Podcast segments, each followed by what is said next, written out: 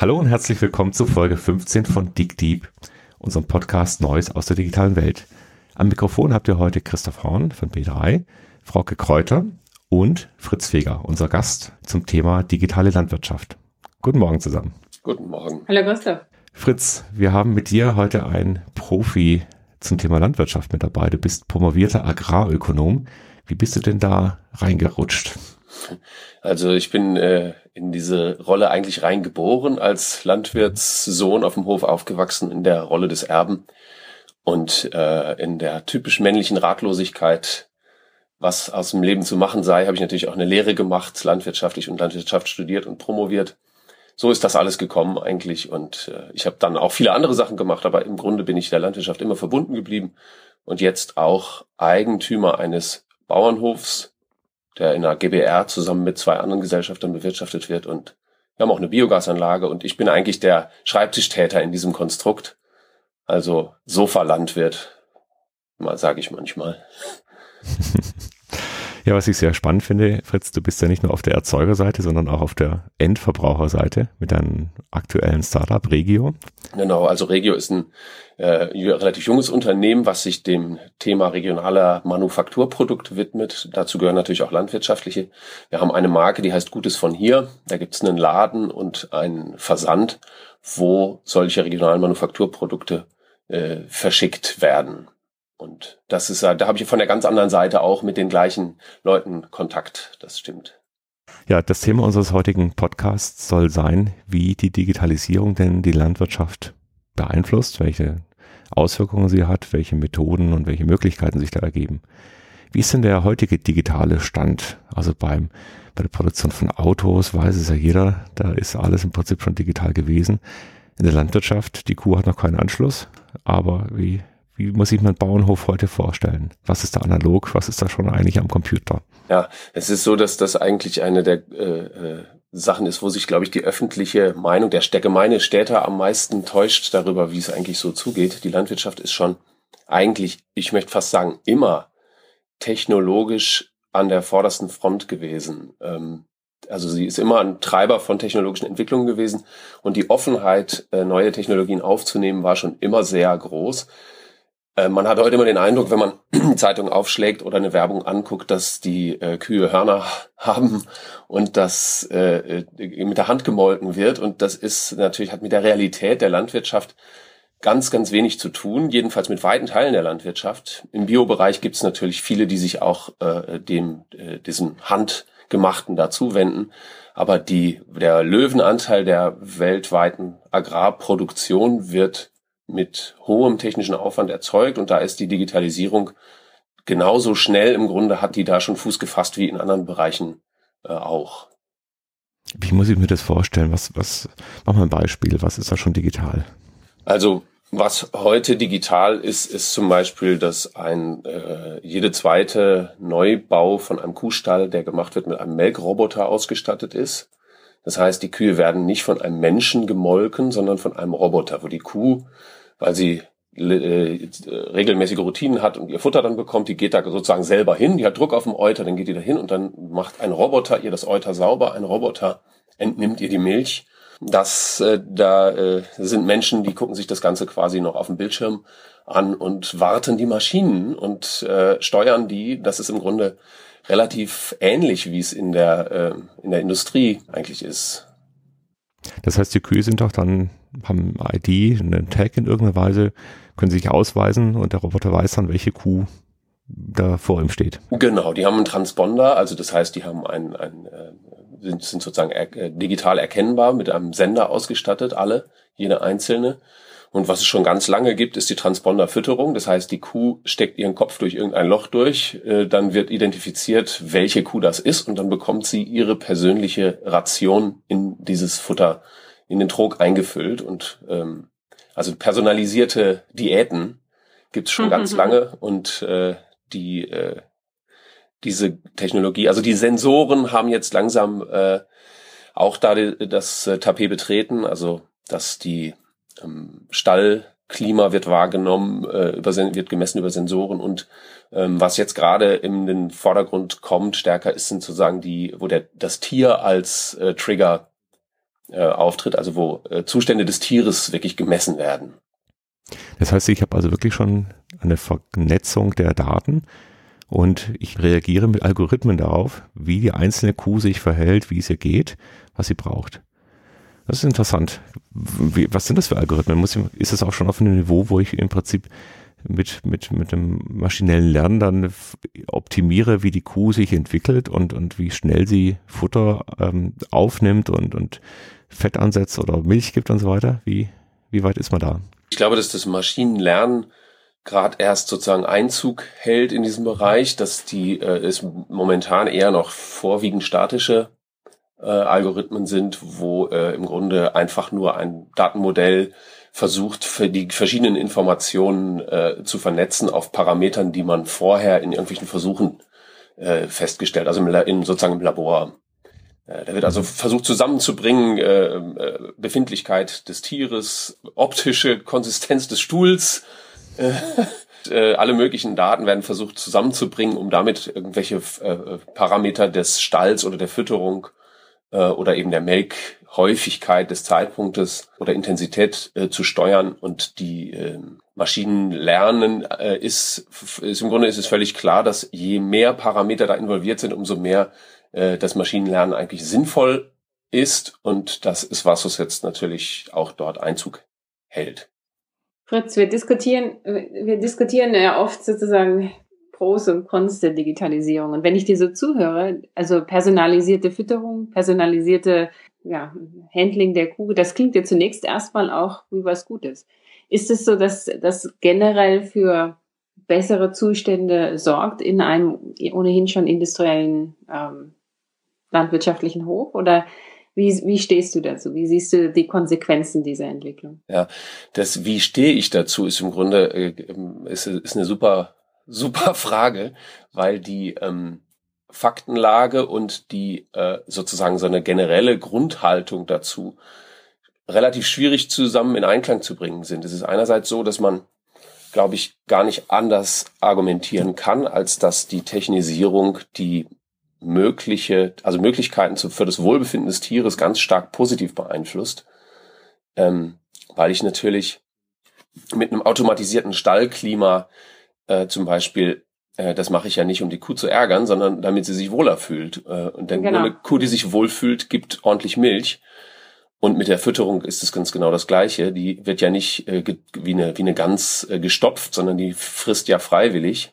Und je besser das alles angepasst ist, desto besser fühlt die sich auch. Äh, und zum Beispiel bei den Melkrobotern finde ich ganz interessant, dass die ähm, Melkroboter dazu führen, dass die Kühe äh, fünf bis zehn Prozent mehr Milch geben. Hm. Was in erster Linie daran liegt, dass sie häufiger gemolken werden, äh, als wenn das ein Mensch machen muss, was aber für die Kuh gut ist, denn das Kalb saugt ja auch nicht äh, zweimal am Tag oder dreimal, sondern andauernd. Und insofern ist es so, dass auf der rein sachlichen, fachlichen Ebene man ganz klar sagen muss, dass die Verbesserungspotenziale da sind. Auf der anderen Seite gibt es eine völlig berechtigte Fundamentalkritik an der Industrialisierung, ähm, die, äh, wo man eben sagt, diese gleichen Methoden sind natürlich auch geeignet, an Stellschrauben zu drehen, wo die, wo das Tierwohl als solches natürlich überhaupt keine Rolle spielt, sondern nur die Leistung, also was, wie schnell geben die Milch, wie viel, wie schnell wachsen die. Und äh, es gibt da viele Missstände, die man anprangern kann. Aber das sind, glaube ich, zwei völlig verschiedene Themen. Also die Industrialisierung, wo sozusagen der ganze Prozess der äh, Entpersonalisierung äh, beklagt wird. Ähm, aber die Forschung, die Tierwohlforschung ist da eigentlich auch relativ eindeutig. Die sagt im Grunde, dass das der der ähm, Parameter, der am intensivsten, ähm, also am höchsten korreliert ist mit dem Tierwohl, wie auch immer man das dann messen mag, ist die Betriebsleiterqualifikation. Und ob dieser Betriebsleiter das macht, indem er Stroh da reinschmeißt mit der Forke und die dann streichelt, oder ob der nur diesen Melkroboter genau perfekt wartet, das ist eine zweitrangige Frage. Das ist spannend. Also vor allem, weil diese, also diese Trennung, die, ähm, die Industrialisierung, das hat ja schon lange stattgefunden. Und äh, vielleicht, also wenn ich kenne diesen Bereich überhaupt nicht, aber wenn ich dir so zuhöre, klingt es für mich so, als würde die Digitalisierung hier eher helfen, in Anführungszeichen Schlechtes aus der Industrialisierung wieder ein bisschen zurückzunehmen, weil jetzt Individualisierung auch möglich ist, wie das vor der Industrialisierung möglich war durch gute äh, Hofleiter.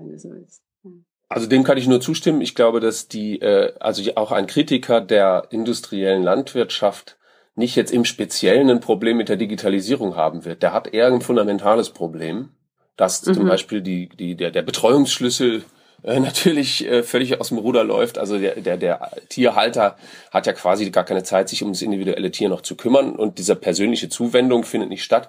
Jetzt muss man natürlich eben fragen, ist das, interessiert das Tier das? Das Tier interessiert, äh, schmeckt mir das Futter, kriege ich genug, kriege ich es genau dann, wann ich es brauche. Muss ich mich, also auch ganz wichtig, zum Beispiel gerade bei Geflügelhaltung, muss ich mich irgendwie ständig mit irgendwelchen Rivalen auseinandersetzen oder ist es so, dass der Stall so konstruiert ist, dass ich mich da äh, prima entfalten kann und meine kleine Gruppe von Freunden unterhalten mhm. kann.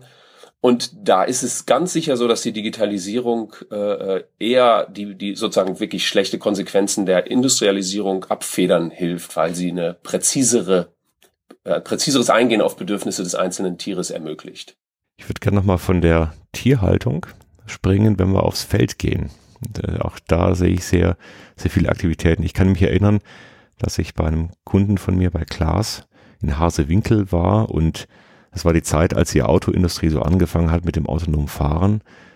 Und da bin ich schon hinübergefallen, denn die, die Trecker, die da rumstanden, sind zum einen unglaublich große Maschinen, aber sind auch unglaublich ausgestattet mit Elektronik vom Feinsten und diese Trecker können ja wirklich auf den Zentimeter genau schon fahren und äh, alles automatisiert machen. Wie, wie sieht denn da die aktuelle Situation aus und was, was tut sich da in Zukunft? Einerseits ist es so, dass die, äh, also ich im Stall natürlich äh, habe ich ein Gebäude, in dem äh, ich mit den ganzen Sensoren und so im Grunde einfacher arbeiten kann als auf diesen weitläufigen Äckern.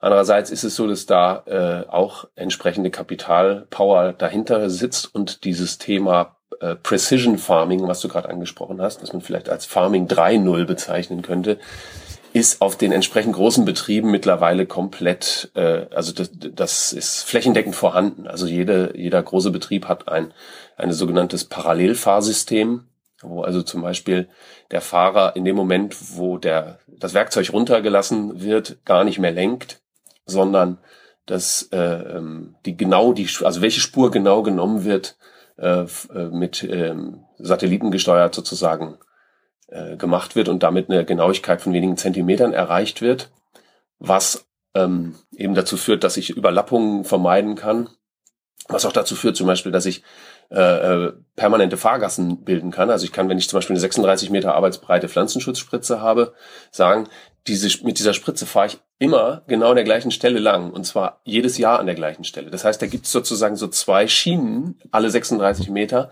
da ist der Boden halt verdichtet weil ich da immer drüber fahre. Aber rundrum ist der Boden komplett, äh, ähm, also wird der, wird der dadurch überhaupt nicht mehr berührt und belastet.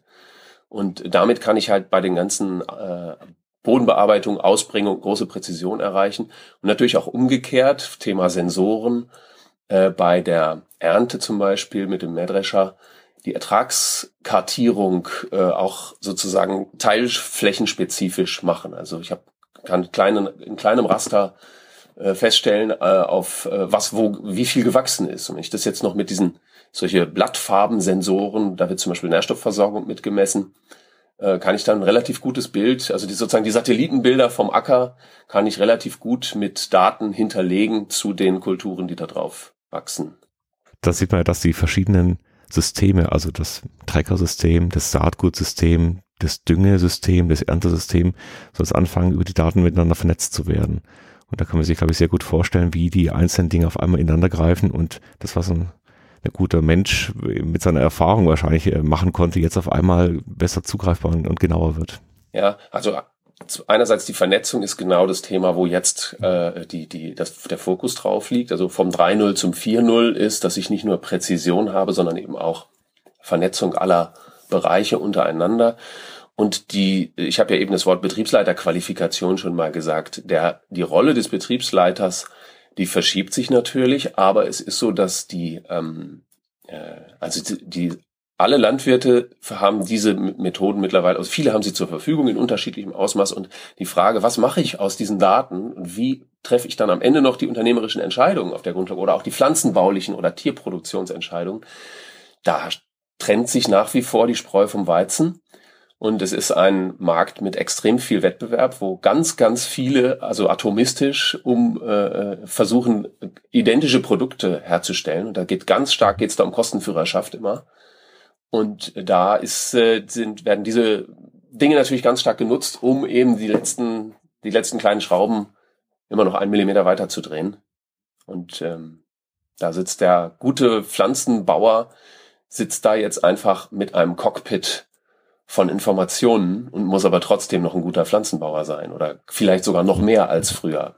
Ja. Fritz, noch eine Frage. Du hast gerade Satellitenbilder angesprochen und ähm, sind, wie ist denn da der Zugang organisiert? Ich frage deshalb, ich hatte mich äh, letzte Woche mit Leuten von der äh, USDA, also von der Statistikerabteilung innerhalb der amerikanischen äh, Landwirtschaftsministerium unterhalten und die sagten, dass sie häufig an die wirklich gut hochauflösenden Satellitenbilder gar nicht drankommen, um jetzt statistisch äh, Statistik zu machen, sprich Kühe zu zählen, äh, ohne jemanden hinzuschicken, der den Landwirt fragt.